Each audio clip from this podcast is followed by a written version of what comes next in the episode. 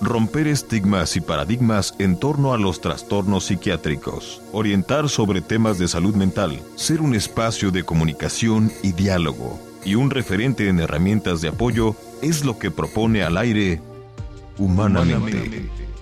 Un programa coproducido por Asociación Civil Voz Pro Salud Mental y Jalisco Radio. Humanamente. Bienvenidos.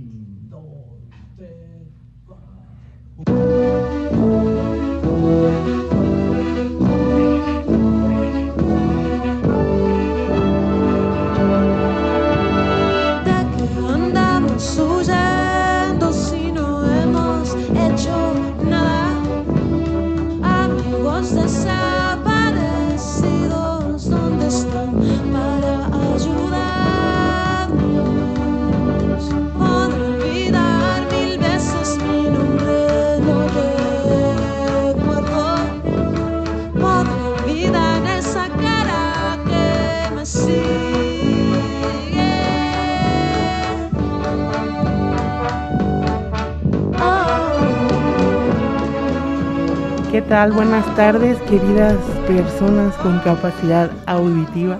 Estamos transmitiendo desde JB Jalisco Radio. Me encuentro con la doctora Samantha Segoviano, especialista en psiquiatría, quien hoy nos va a ayudar a entender más sobre la salud mental en niños. Samantha, buenas tardes, gracias por aceptar la invitación. Hola Lili, yo estoy además de contenta también de volverte a ver después de tantos años. Un montón de tiempo con la doctora Samantha. ¿Qué historias?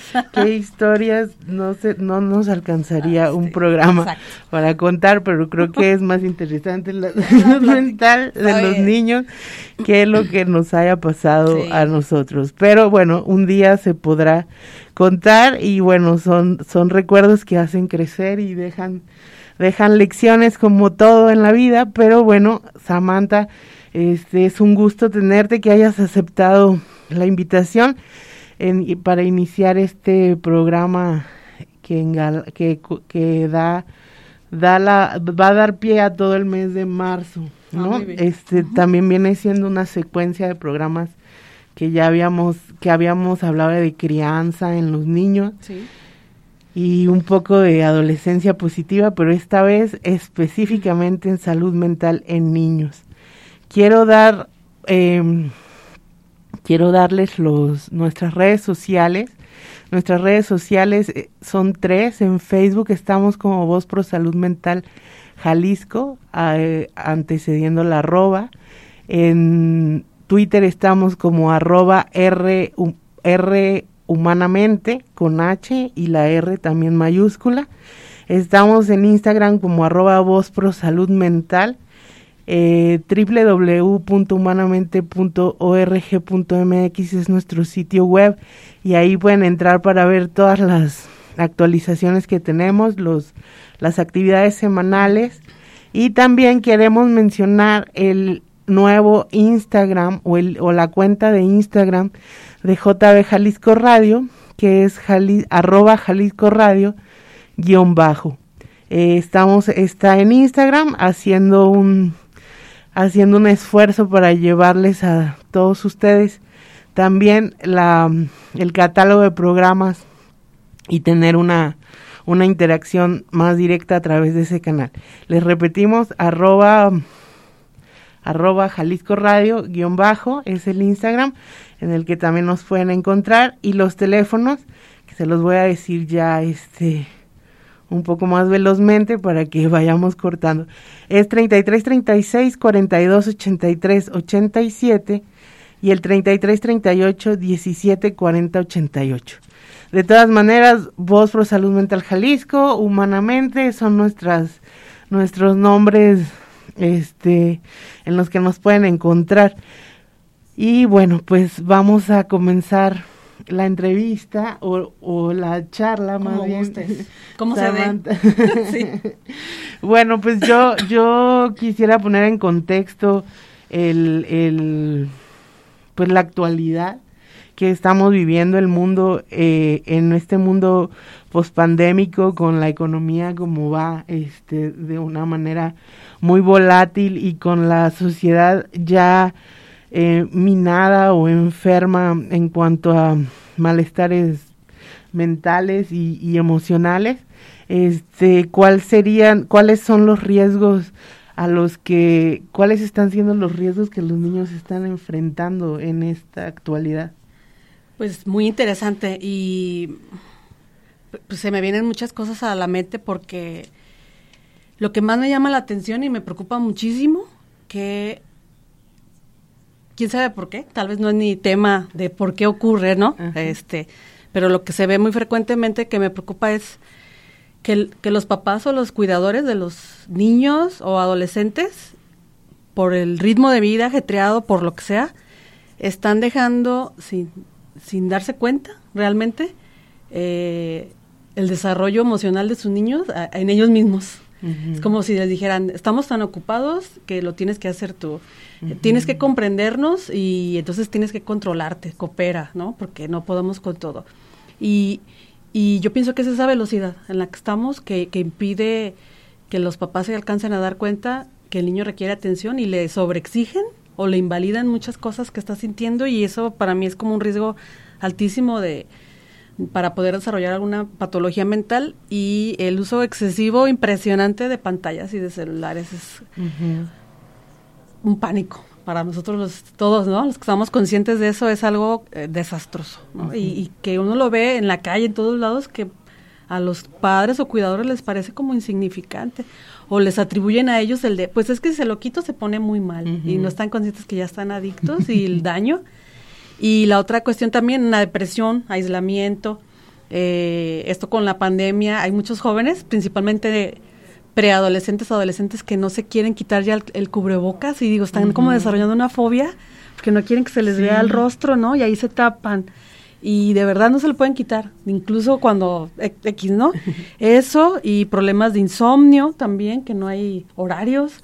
Eh, y, desgraciadamente eh, esto de la pandemia eh, generó que pues todos los niños, adolescentes, estuvieran con una pantalla enfrente para sus clases y y se perdieron, ahí como que se nos perdieron los niños. Sí, eh, hablabas de, de la falta de, bueno, de estas tres cosas que implican una falta de, límites, ¿no? eh, asusta, como dices, y también la, la parte de la inmediatez eh, preocupa porque todo también se quiere que o se necesita que en este en estos tiempos también la salud mental sea rápida, ah, ¿no? O sea que que nada más con un poco de autocuidados y eso, autocuidados porque también estuve investigando para esta para esta charla el autocuidado en los niños y se me hacía tan pues tan eso, tan un poco solitario y responsable a la deriva, más que el autocuidado en adultos. Decía yo, ¿cómo puede ser autocuidado de niños si los niños no se pueden autocuidar? Y una de las preguntas que quería formularte era, o sea, y lo iba a hacer aparte, ¿no? Que no tuviera que ver con la entrevista, pero ya que viene el caso es hasta qué edad o sea, o a partir de qué edad se puede hablar de un autocuidado en niños, o sea, hasta qué hasta qué edad los padres son responsables, porque también este ¿Cómo, ¿Cómo le hace un padre enfermo o una madre enferma de, de eh, mal de su salud mental o con problemas, incluso una discapacidad podríamos hablar? ¿Cómo le hacen ellos para criar niños a sus hijos? Que específicamente pues yo, o sea, en mi caso personal yo me quería esterilizar a los 17 años, ¿no? Pero también he oído comentarios de compañeros que dicen es que tenemos derecho y claro, pues el derecho está ahí de tener una familia en la Convención de los Derechos de Discapacidad, pero no te he dejado contestar la pregunta. No, no, es, muy interesante. Quería, quería ampliar. No, pues es casi una sesión completa de ese tema porque Legalmente eh, somos responsables a partir de nuestros 18 años, pero psicológicamente, pues yo creo que nunca. Todavía no. todavía, no, ni los que estamos con terapia y psiquiatra, ¿no? Eh, sí, y está difícil responder a qué edad los niños, o no, niños no, jóvenes pueden ya decir, es bajo tu responsabilidad tu cuidado emocional. Yo creo que no se puede porque estaríamos hablando de discapacidades o inmadurez cerebral y eso equivaldría a una inmadurez hasta legal, podría decirse, ¿no? Pero no está así. Sí, porque no, no somos tampoco ciudadanos, o sea, no somos tampoco sujetos de, de derechos y de responsabilidades legales, no de derechos, sino de responsabilidades legales al momento de cumplir la mayoría de edad, porque hasta ese entonces necesitamos la tutela y obviamente la pues es de nuestros padres. Yo, yo digo, eh, me, han, me han pasado varios casos, dos, dos historias, recuerdo, de papás agotados de, de cuidar, de intentar cuidar a su hijo, que viene hecho como de todo, pero eran métodos como muy ineficaces, ¿no? Este, que iban y así como que dejaban toda la energía y el tiempo, el dinero en esos métodos ineficaces que ya se ha probado médicamente pues que son ineficaces para tratar a un joven con problemas de, adicción, de depresión, de conductas impulsivas. Eh, y una, una o uno de ellos, papás o mamá, un día me dijeron a solas, solo estoy esperando a que cumpla 18 años para que ya nadie me diga que es mi responsabilidad. Y entonces me pareció así como muy difícil, porque dije, y este niño, aunque cumpla, este chamaco, aunque cumpla 18, su cerebro y, es difícil.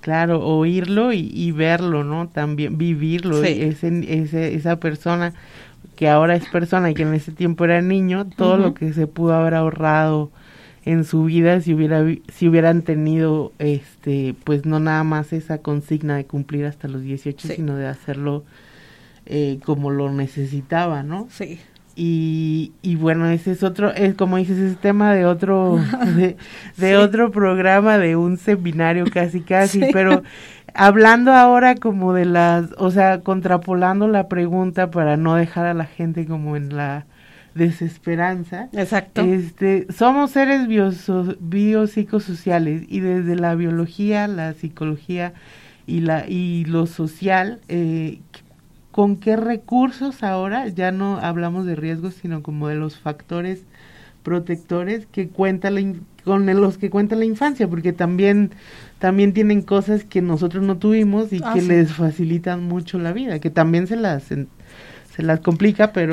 nos podrías eh, sí. Eh, nada más quiero comentar algo rapidísimo de eso. No, no, no, de ese tema precisamente. Mis hijos, tengo dos, uno tiene, una niña tiene 10 y, el chiquito tiene 9 años. Y entonces estábamos hablando y estábamos hablando en una situación de una negociación de algo. Y sí, no, y pero ¿por qué? Y me desesperé, ¿no? Y les dije, es que solo porque soy su mamá. Y, y me dijeron, ¿así te hablaba tu mamá cuando eras niña? Y le dije, a mí no me dejaban hablar cuando era niña. Y no es que mis papás fueran malos, era que así se usaba. Así era. Y entonces ahorita ellos tienen, los niños, una herramienta de, por ejemplo, en la escuela ya les enseñan clases de materia socioemocional, eso es muy bonito porque son horas a la semana de darles derechos humanos, derechos de los niños, educación socioemocional, identificar emociones. Hay talleres en las escuelas también que ayudan muchísimo a los niños a que les aprender a qué tienen derecho, a qué no, a qué están obligados, cuáles son sus responsabilidades. Ya se les enseña que, por ejemplo, la violencia, los golpes, eh, para, en ningún momento y para nada tienen que ser. Y, yo creo que el, área de los niños es como el área de las mujeres, ¿no? Es como cada vez es como van abriendo un poquito más la brecha de, decir, a ver, esto sí eres, eh, eso sí lo puedes recibir y esto no, aunque te lo den. También hay mucha tensión, tantas cosas que han ocurrido en escuelas, eventos difíciles con jóvenes. Entonces, eh, también ya hay más escuelas con departamentos de psicología. Los psicólogos, los maestros están también ya muy atentos a que si algo está ocurriendo, le piden a los padres, llévenlo al psicólogo o incluso al psiquiatra. Hacen como eso, ¿no? Ya no es como antes que era de, esto es así y, te quedas. Ya pueden incluso derivar los maestros y eso es muy bueno ya hay más personas también interesadas en la salud mental, más personas que se están especializando como tanto pediatras, psicólogos, psiquiatras en el área infantil y eso también está muy bien. Estamos en, en, la misma sintonía con la asociación y también estamos obedeciendo los señalamientos de Fabián que tenemos que ir a un corte. Enseguida volvemos. Gracias. Humanamente, abriendo mentes, cerrando estigmas. Volvemos.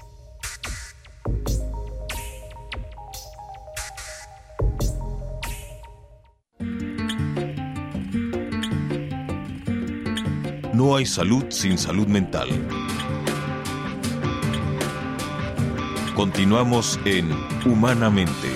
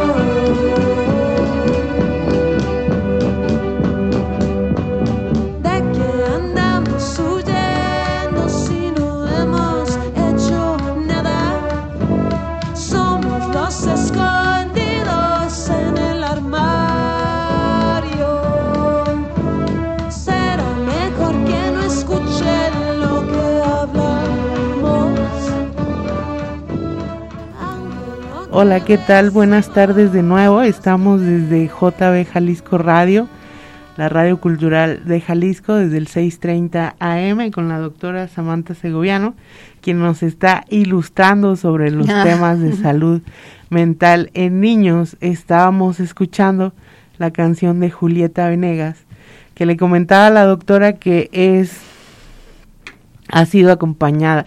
Esa canción de que andamos huyendo es una letra que en la que se basó, que escribió Julieta Venegas basándose en el libro Andamos huyendo Lola de la gran Elena Garro. Ese libro habla de, es un poco autobiográfico, recordemos que Elena Garro tuvo una hija con Octavio Paz que se llama Elena Paz. Y bueno, este, este libro recordaba las vivencias de una señora a la que yo identificaba como Elena Garro y a su hija con dos gatos. Entonces toda la historia va que en la psicosis de la mamá eh, los están persiguiendo y entonces todos los diálogos y toda la, la narración va casi de la niña y de los gatos. Entonces eh, Julieta Venegas dice que no tiene, o sea que solamente se inspiró en ese en ese libro para hacer la letra, pero habla un poco como de la niñez, de, porque yo cuando recuerdo y hablando con compañeros de nuestras niñez, de nuestras infancias, eh, siempre sale a relucir esta especie de necesidad de estar huyendo, ¿no? De decir como, me acuerdo yo que en la primaria era como, era pensar, ay, en la secundaria ya no voy a sentir esta angustia, como, o sea, no sabía yo decir esta angustia, pero lo que era angustia, no la sabía verbalizar, pero decía, esto ya no lo voy a sentir en la secundaria. Y cuando estaba en la secundaria era como, ya quiero entrar a prepa para que de esto no se vaya. Entonces era una serie de, de huidas en, en tiempo y en espacio que, que de qué estamos huyendo, ¿no? Y es esa sensación de, de moverse hacia, hacia adelante, porque pues no te puedes mover para atrás en la vida, es nada más hacia el frente. Entonces, si te deprimes, si te deprimes, si te vas para atrás, si te vas para atrás, pero muchísimo, pero bueno, ese er, es el análisis que hacemos y también de la proliferación de las bandas filarmónicas en el centro de la República para salvar a los niños y a los jóvenes. No estoy exagerando, es una salvación. Oh, el que hagan bandas filarmónicas en los estados y en los municipios de las comunidades de las comunidades pobres, no se les puede decir de otra forma, este, de los pueblos originarios, para que se enrolen en las actividades musicales y en cada quien tome un instrumento y ha resultado bastante exitoso ese esos programas que se han replicado en diferentes estados del, del centro de la República y bueno, este no no es la excepción las grandes orquestas y todo lo que tenemos en Jalisco, pero estamos hablando como de de lo que salva y a los niños a los niños y eran específicamente la banda que acompaña al artista que estábamos escuchando. Vamos a seguir más interesantemente con Samantha, porque ya le dimos mucho tiempo a la canción. Y, pero antes, a Avi Sandoval ah, nos decía que hasta cuándo, se nos fue el comentario, pero decía algo. La supervisión. La supervisión de los, en qué momento es permisivo y en qué momento tiene que aplicarse los límites con las pantallas, dijo, sí. ¿no? Eh, es muy interesante porque es muy sencillo y a la vez muy pocas personas, padres, cuidadores lo hacen. Los, los videojuegos, los juegos, las apps, todo, tienen un rango de edad. Úsese a partir de tal, ¿no? O, este, ¿cómo, cómo le ponen? Mm, como los videojuegos.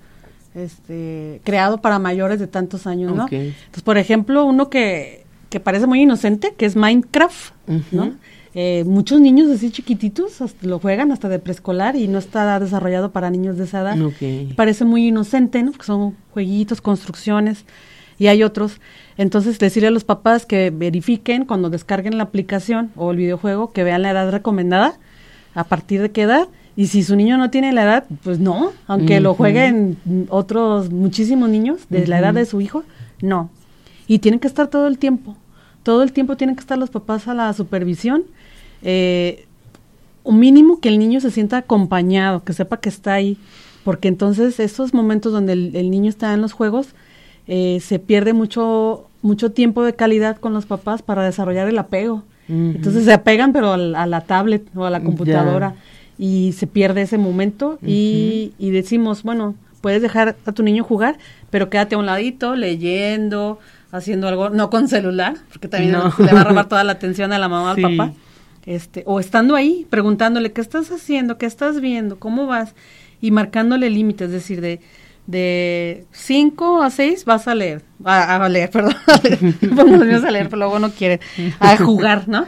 Eh, y decirles, advertirles, faltan 10 minutos, faltan 5, porque definitivamente el niño no va a querer dejar el juego porque es muy adictivo. Y hay que estarle marcando y, ser muy constantes, no de, bueno, otro ratito, ¿no? O de cortárselos. Esto me lo enseñó mucho un doctor, el doctor Baltasar Varela, que es Paido, psiquiatra, y decía que, que no podemos llegar y arrebatarle el juego, la tablet al niño, porque es como algo muy violento, muy agresivo, aunque sea que ya pasó el tiempo, que es nuestra responsabilidad, está marcando los tiempos y dejarlo que termine el juego, por también de, ya son las seis, ¿no? Y decir, mamá, pero me falta una vida. Bueno, termínalo. O sea, que si tengan eso, esa oportunidad flexibilidad y, bueno, eh, un, equilibrio entre, lo, entre el límite. Sí, marcar el tiempo, el horario. Ok, pues ojalá haya quedado contestada tu pregunta, Avi. Te manda saludos Daniel Ontiveros. Ay, Daniel es nuestro administrador. Ah, Qué bueno que entras a vernos. Muchas gracias y a todos los que nos están escribiendo. A veces se nos suben los mensajes. Sí, ahorita me voy y, y yo estoy un poco ciega y no traje mis lentes como pueden ver, pero Samantha me va a ayudar a ver qué más. Estamos hablando sobre salud mental en niños y desde lo comunitario hasta lo individual, Samantha, ¿qué es lo que podemos hacer para promover la salud mental infantil? Porque, bueno, no voy a extenderme tanto porque voy a dejar que hables tú más, pero hay dos flancos en los que se tienen que, en los que nos tenemos que que basar, según yo, que es lo individual, eh, véase como las familias, no tanto como en los niños, porque no son un individuo todavía, este, pero también en lo comunitario, porque por ejemplo yo no tengo hijos, tú sí tienes, este, y, y yo no me siento exenta como de una responsabilidad porque aunque no conozco a los tuyos, conozco a otros pequeños y sé que, por ejemplo, no, o sea, sé lo que no tengo que hacer enfrente de ellos para ser un mal ejemplo, pero no sé qué es lo que sí tengo que hacer para, aunque no sea yo su madre o su tía o lo, o lo más cercano, pueda yo impactar de manera positiva en, en la niñez de nuestro país, porque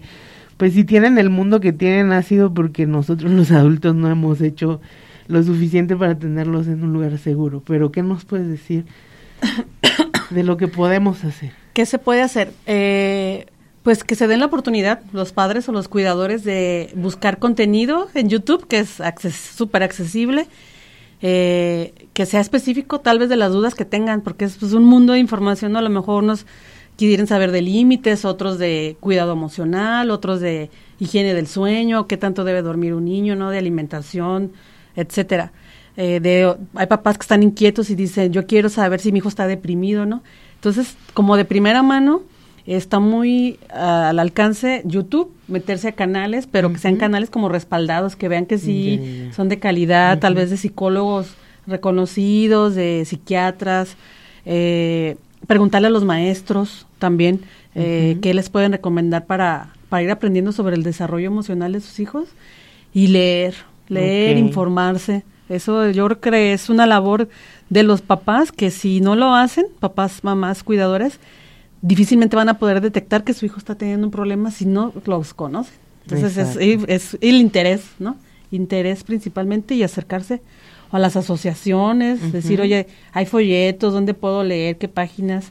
Es acercarse, que si no tienen esa motivación, ese interés, no podemos hacer nada. Muchas gracias, Samantha. En Humanamente tenemos desde hace casi 10 años, 8 años más o menos, el interés este, desde la dirección de atender las, las escuelas más violentadas o más y mal impactadas eh, con más problemática de, de, violencia y de trastornos mentales en los niños. Este programa se llamó o se sigue llamando Rompiendo el Silencio y de, de él se han derivado muchos muchos talleres que se han impartido para maestros y para niños, también para los, los familiares de los niños, sus papás, que han sido talleres de habilidades socioemocionales, talleres de manejo de emociones, parece que de, de autorregulación, pero no estoy segura, pero de lo que sí estoy segura es de prevención del suicidio.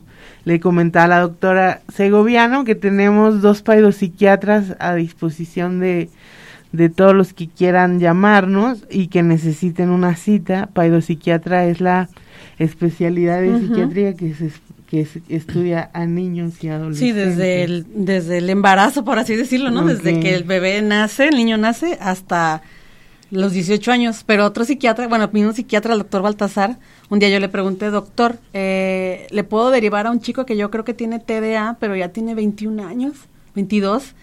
Y me dijo, Samantha, acuérdate que eh, él ya es adulto desde sus 18 años eh, legalmente, pero necesitamos ayudarlo a que su mente, su cerebro, se desarrolle a la edad cronológica de sus 21, 22 y lo tenemos que ayudar y para eso estamos los paidos. No importa que tenga 21 años, ¿no? Y entonces son, son los que se encargan de, de vigilar, valorar eh, la salud mental de los niños, porque ellos son los expertos en, los en las etapas del desarrollo del niño, las normas, el promedio, ¿no? De estos esto es esperable a tal edad, que diga sus primeras palabras al año, sus primeras frases a los dos años, que ya no se haga pipí en la noche a los, hasta los cinco años, y ellos pueden valorar, eh, porque eso se dedican en esa subespecialidad que es la psiquiatría infantil. Ok, miren qué interesante. En, volviendo a esto, pues si necesitan los servicios de psiquiatría, los tenemos en Humanamente y también con muchísimos colegas que están laborando con nosotros como el doctor Mauricio Leija, ah, Esperanza, recuérdame el Rentería, Hernández Rentería. Esperanza Hernández y el doctor Lester y bueno, mucha gente más que a lo largo de la trayectoria de Humanamente se han unido en estos esfuerzos. Eh, quiero resaltar que estamos, quiero repetir que estamos hablando de salud mental infantil. Y Samantha, yo te quiero hacer una pregunta porque he estado, he estado leyendo un libro de mindfulness. Ah, sí y habla justamente de adicciones, la mente ansiosa. Entonces, como que la parte más eh, el, el, donde se me quebró todo, o sea, donde dije yo, esto es la, la, el corazón del libro, o sea, la médula de, de, lo que me quiere decir este autor, es que habla de, la, de las teorías de los apegos, pero también hablaba del hecho de, de ese condicionamiento de Skinner, el de, estímulo y respuesta o de eh, gratificación, habla que, que la, la base de los problemas de todos en la vida, de las ansiedades y de las adicciones, porque habla de las adicciones a la tecnología, a la comida, al amor, a las drogas, o sea, cualquier tipo de, de abuso, en las cosas, entonces dice que, que eso que falló en la humanidad fue el haber hecho, el, no haber entendido, no haber, no, que no nos hayan enseñado desde niños el, el esperar a que más a la a recibir la gratificación. estoy hablando como de la de una necesidad imperante de recibir una gratificación que este autor que se llama Jod Brewer en su libro La mente ansiosa, dice que cuánto nos hubiéramos ahorrado los humanos con que en esa etapa del aprendizaje en la infancia nos hubieran enseñado nuestros papás que la gratificación no se recibe de inmediato, como estábamos hablando hace rato de la inmediatez. Si eso lo hubiéramos entendido desde niños, pues no hubiéramos gente adicta, no hubiéramos gente descorazonada, no hubiéramos gente ansiosa. Y eso lo dice él y digo... Es como una teoría. Es como una, teoría, es una teoría, pero él en su libro lo postula como el crack, ¿no? Y de ahí, bueno, deriva otras cosas muy interesantes, pero yo te quería hacer la pregunta, ¿es eso cierto? ¿Y qué tanto el apego? Porque a mí me fascinan como estudiar las teorías del apego, porque yo ahí me siento como súper este, descrita. Identificada. identificada. Y qué tanto tiene que ver con esto que dice el autor del, de lo que acabo de mencionar. es, pues es que dependiendo de cada mm, corriente es la teoría que manejan, ¿no? Por ejemplo, los psicoanalistas lo manejarían desde eh, las fases ah, eh, del desarrollo mental, del consciente, inconsciente, las fases, ¿no? La oral, anal, todas esas, eh, que si está interrumpida, no se desarrolló bien, puede generar depresión, ansiedad, etcétera. Hay otras teorías que son las teorías del apego, eh, que, que, también señalan esto. Hay otras teorías que son como las del condicionamiento, eh, lo que demarcabas, ¿no? Una acción lleva un, un estímulo, una acción, una emoción, y luego esperas de regreso y ya lo estás esperando casi sin entender bien por qué, ¿no? Pero lo estás esperando. Yo pienso que no, no podemos saber si algo totalmente es cierto o no, porque no hay, son solo teorías, hay muchos experimentos y, y, algunos han sido muy buenos y en base a, la teoría y a los experimentos que han tenido, pueden desarrollar sus técnicas de terapia para ayudar. Entonces, eh, desde la adicción hay muchas teorías, una es la del apego, otras son las del psicoanálisis, otras son Mm, químicas, teorías químicas, ¿no? déficits o fallas en, en, la mm, liberación, producción de neurotransmisores, ¿no? Fallas cerebrales, eh, aprendizaje, ¿no? En la comunidad. Entonces, puede ser cierto hasta, hasta cierto punto. Verdadero, así que al 100 digamos. Ok, porque este doctor es neurocientífico, es, este, estudia el cerebro, y hizo un, como un un acoplamiento entre el condicionamiento operante de Skinner y el mindfulness, con el objetivo de que la respiración profunda y la atención plena hagan, tengan un impacto positivo en la química o en la electricidad cerebral, porque al, al momento en que él hizo muchos experimentos y al momento de ponerse los electrodos, meditaba y entonces notaba, en ese libro dice específicamente las áreas del cerebro que se iluminaban y las que, pero yo como persona, no, ajá, era su cerebro y estudiaba otros, pero el caso es que el libro... Eh, es a mí me ha ayudado. Es una técnica que puede funcionar. pero hay personas, por ejemplo, tengo varios conocidos pacientes que son expertos yogis, ¿no? que incluso son budistas, hacen meditación y, están súper ansiosos. Entonces, eh, al ver que con el medicamento para la ansiedad, en el caso cuando toca pues medicarlos y que aceptan, mejoran muchísimo. Claro. Se ponen tristes y, dicen, entonces no sirve nada de lo que he aprendido. Sí, pero es como si dijéramos, eh, correr es lo mejor para la salud o hacer ejercicio, pero si no funcionan tus rodillas, pues no. Y no es que entonces no sea cierto que el ejercicio no sirve, más bien en ti no sirve porque tus rodillas no funcionan bien. Entonces hay personas que pueden hacer mindfulness, meditación, les funciona muy bien para controlar y otros no. Depende del metabolismo, el cerebro, etcétera. Otras enfermedades que tengan, problemas eh, hormonales, etcétera. Hablando de, de lo que sí es cierto y gracias por eso, este quiero eh, darme a la darles una lectura de, la, de que tener salud mental en la infancia significa alcanzar los indicadores de desarrollo y los indicadores emocionales, así como también aprender habilidades sociales saludables y cómo enfrentar los problemas para que puedan presentarse, para que puedan afrontarse, afrontarse, atenderse a afrontarse. Sí, perdón, eso es lo que tuve que leer porque no me lo sé, o sea, empezando por eso, ¿no? Porque es la salud mental para los niños, es el apoyo que se les tiene que dar, o sea, no es algo que ellos a lo que ellos accedan directamente, sino es algo que se les tiene que proporcionar. Como la física, ¿no? La alimentación, la protección, el ah. amor, los cuidados. ¿Quién y cómo se evalúa la salud mental en los niños? ¿Quiénes son los, obviamente, bueno, si te lo estoy preguntando a ti, es porque ya lo vamos a hacer y lo vas a decir con todas sus letras. Es importante porque no son los coaches, no son los padres, no son los maestros, los padres de la iglesia, ¿no?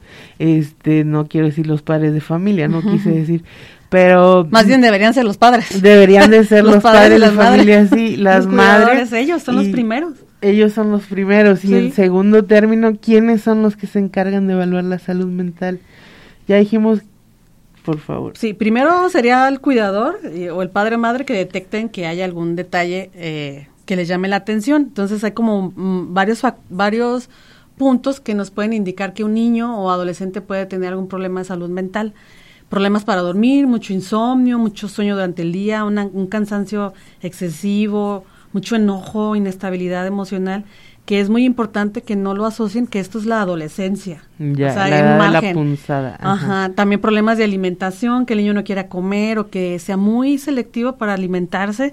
Eso también puede ser un problema de salud mental potencialmente. A veces eh, hay trastornos que que generan esta selectividad, ¿no? por ejemplo, el trastorno de espectro autista. Eh, entonces los papás, estar viendo eso, qué tal duermen, qué tal comen, em, cómo se desarrollan en el lenguaje, en sus movimientos. Ya si detectan que hay alguna situación que sale fuera de lo normal de sus otros hijos, por ejemplo, o de lo que creen que es normal, pues toca llevarlo, ¿no? Al doctor. Normalmente los niños o adolescentes o a los niños los llevan primero al pediatra. Si el pediatra no está capacitado para detectar problemas de salud mental, pues nunca los van a, atender. Eh, a veces les recomiendan cosas. Me, tomó, me tocó el otro día que me contaron de un, de un niño, como de un año, un año, un año y meses, que a la hora de dormir era terrible, no se podía dormir, era la peor hora del día, ¿no? Y lloraba. Entonces el, el pediatra le dijo a los papás, ya le revisamos todo, no tiene problemas de hormonas, y ya no le den de cenar en la noche y que se canse llorando y déjenlo dormir. Y yo dije, ¿y si tuviera algún problema del espectro autista? O si trajera alguno, ¿cómo lo vas a ver, no? Porque pues eso... Eh, un pediatra difícilmente lo va a poder identificar si no lo conoce. Entonces, eh, el pediatra, si con el pediatra no funcionó, pues ya toca al psicólogo, llevarlo al psicólogo, eh, y el psicólogo ahí tendría que tener la, la habilidad, la, la destreza, el conocimiento y la apertura de decir, esto sobrepasa lo normal, lo esperable, lo psicológico y toca llevarlo al psiquiatra y al psiquiatra. ¿Y cómo llegan así, escasos y como de por milagro? Porque llegan súper necesitados de atención y llegan por, por milagro, por casualidad, porque se toparon con uno. Ay, mira, llévalo con tal doctor porque medio se alivió allá. Y es una búsqueda de los papás eh, desesperada y que incluso el medio ambiente familiar, incluso los pediatras, los maestros dicen, no, psiquiatra no, ni que estuviera enfermo, loco, y como para que luego luego le dé pastillas. Y decimos, no, bueno, ayúdenos. Ya empezamos Entonces, es, el pediatra, sino el papá, si ve que el niño ya le hicieron esto, ya le dieron aquellos jarabes, lo que sea, y nada más no se recupera de algo, que note que su hijo mentalmente puede estar mal, tiene que buscar, buscar, buscar hasta que encuentre eh, el espacio tal vez de algún psicólogo o psiquiatra que sí logre identificar que requiere atención y que no esperen a, que no esperen a que crezca. Bueno, ya madurará. No, y que no se comparen, ¿no? Ok. Que digan, eh, ah, yo de niño era así. No. Vamos. Gracias, Samantha. Vamos a ir a nuestro siguiente corte y regresamos a Jalisco Radio. Gracias, Fabián. Porque te quiero, me informo y te cuido. Volvemos en unos momentos con Humanamente.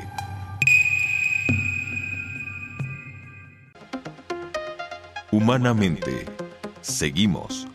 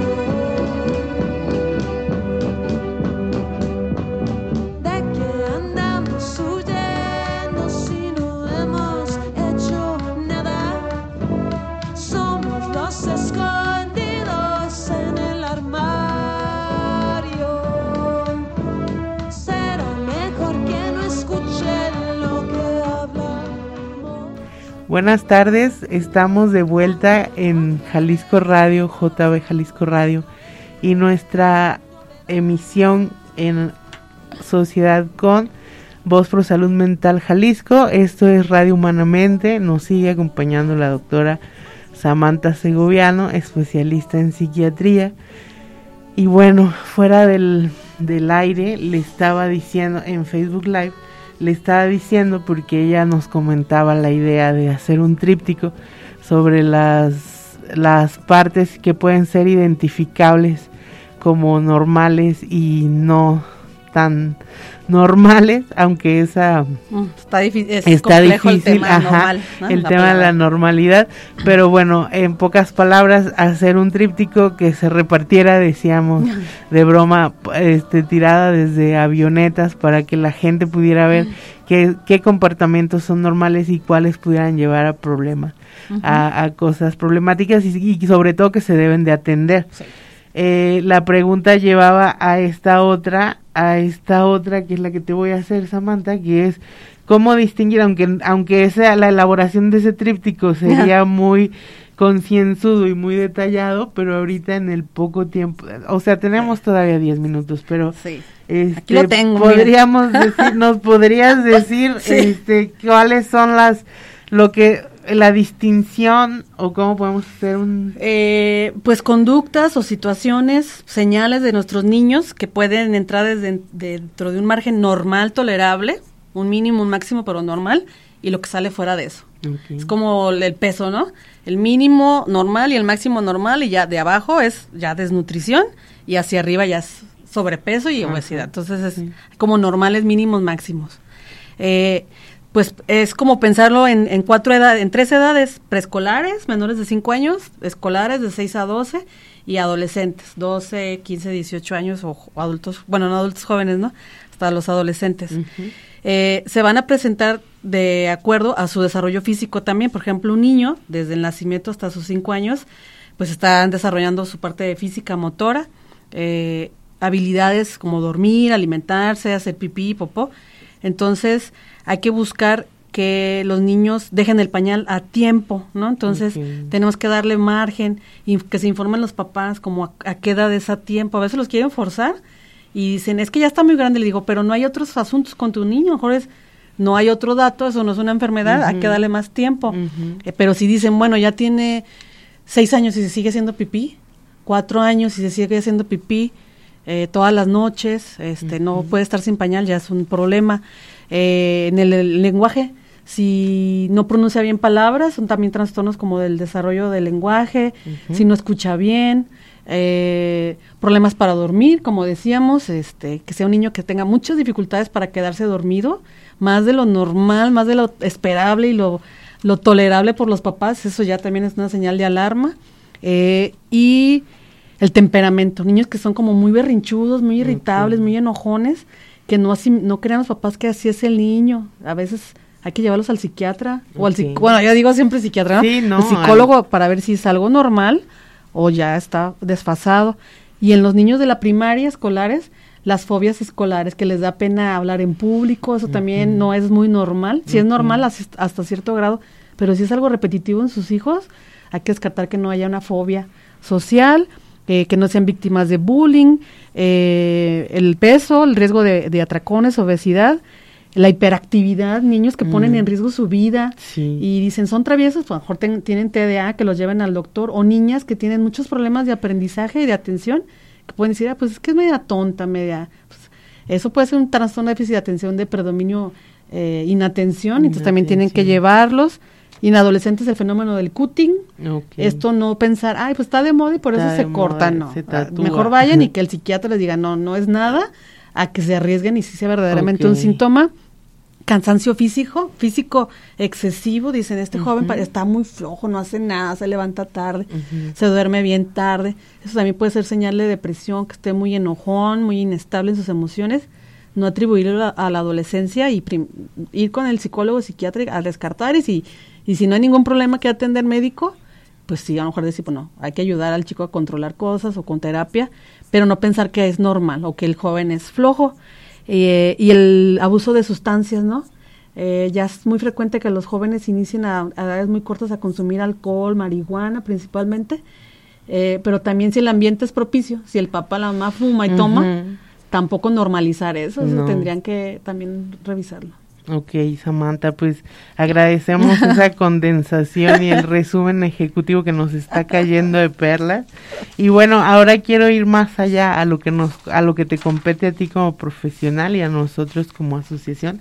Es la pregunta más difícil en cuanto al tiempo que nos queda y en cuanto a la complejidad que lleva, que es cómo se disti cómo, cómo se manifiestan las enfermedades mentales y cuáles son las opciones de tratamiento, porque ya hablamos de todo lo que puede, lo que sí es normal y lo que no es normal, pero cuando ya estamos hablando francamente de las enfermedades mentales, cuáles son sus manifestaciones así básicas y ya para que para que de una vez te eches la, de corrido las opciones de tratamiento en niños. Eh, Desde la psiquiatría, obviamente. De la psiquiatría. Eh, pues es, un, es una conducta, una situación que esté presentando el niño que ya tomando en cuenta en primer lugar que los padres van a estar atentos y a identificar una situación arriesgada, anormal, intensa con su niño, ya sea del sueño, ánimo, de su apetito, de su energía, de su enojo, de, de el aprendizaje, de sus conductas, que esto es muy impulsivo, esto es muy tímido o muy triste, eh, si esa conducta genera problemas al niño, al adolescente, a sí mismo, en la escuela, en la familia, que sea como repetitivo, constante, un tema de discusión constante. Constante me refiero a que sean por lo menos unos tres, seis meses y que digan esto no para, incluso está empeorando, o desaparece y luego vuelve a aparecer no tomar eso como normal y eso ya puede ser una señal porque para, por ejemplo, diagnosticar un episodio de depresión, de ansiedad, de depresión, estamos mínimo 15 días ah. y a veces llegan con síntomas que dicen, no, pues tiene así tres años, ¿no? y decimos, wow, han sido un montón de episodios, ¿no? No nada más ha sido uno tal vez. Ansiedad, que se estén muriendo sus uñitas, que no duerman bien, que se hagan pipí, que tengan problemas de desempeño en la escuela por pena, si son, si tiene así más de medio año en la escuela, ya, ya, también tienen que ir, no esperar a que, a que crezca o madure. Eso es importante, no esperarse porque la vida no espera y estamos en, en con la responsabilidad y, la consigna de que todos nos hagamos cargo de lo que nos toca y si ustedes tuvieron hijos, les toca hacerse cargo de ellos y no esperar, como dijo la doctora, no esperar, porque ¿a qué van a esperar? A que se multipliquen los problemas, a que se se multiplique el dolor porque es doloroso, lo sabemos. O a que se lo atribuyan, ¿no? De, es que él no entiende, Y entonces así quiere y ya. No, no nos podemos deslindar. No. y entre más temprano se ataque una situación, pues con más el cómo le dicen los doctores el pronóstico es más el pronóstico. o la evolución del, del trastorno es más favorable o menos incapacitante o discapacitante, perdón por el Rápido puedo decir, pueden ir al DIF, a la Asociación de Humanamente, a SALME, hay CISAMES, módulos de salud mental, entonces hay gente que no los conoce y a veces ni hay no, mm, hay lugares disponibles y no van, que son módulos de salud mental como centros de salud, pero especializados en, psiquiatría. En Guadalajara hay muchísimos, en Zapopan. Eh, en la escuela se pueden acercar con su al departamento, la dirección y decir, oye, ¿a dónde llevo a mi niño? Sí, hay lugares, muchísimos lugares, aunque parezca que no. tienen que ir y preguntar. Hay lugares humanamente entre ellos y la doctora Samantha también ya nos dijo que ella también se echa ese ese tiro con quien lo necesite, aunque la puedan regañar. Aunque pero, me regañe porque no soy paido. Pero en una emergencia eh, estarán en las mejores manos también. Quiero agradecerle a Fabián Pelayo su paciencia y su, su sus indicaciones precisas y nuevamente a la doctora Samantha Segoviano agradecerle la visita y esperarla muy pronto, tal vez para otros temas. Cuando si Nos hicieras favor, Samantha, muchas gracias. Yo fui Liliana Luengas Magaña transmitiendo para ustedes. Recuerden nuestro Instagram de Jalisco Radio, arroba Jalisco Radio guion bajo y nuestras redes sociales en Humanamente. Que Dios los bendiga, buenas noches, nos vemos la semana que viene. Bien.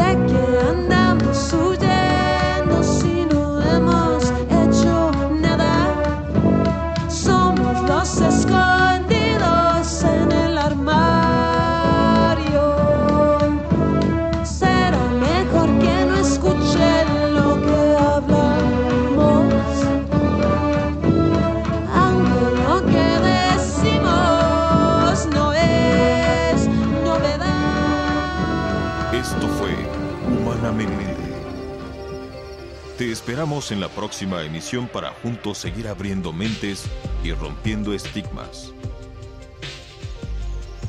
Jalisco Radio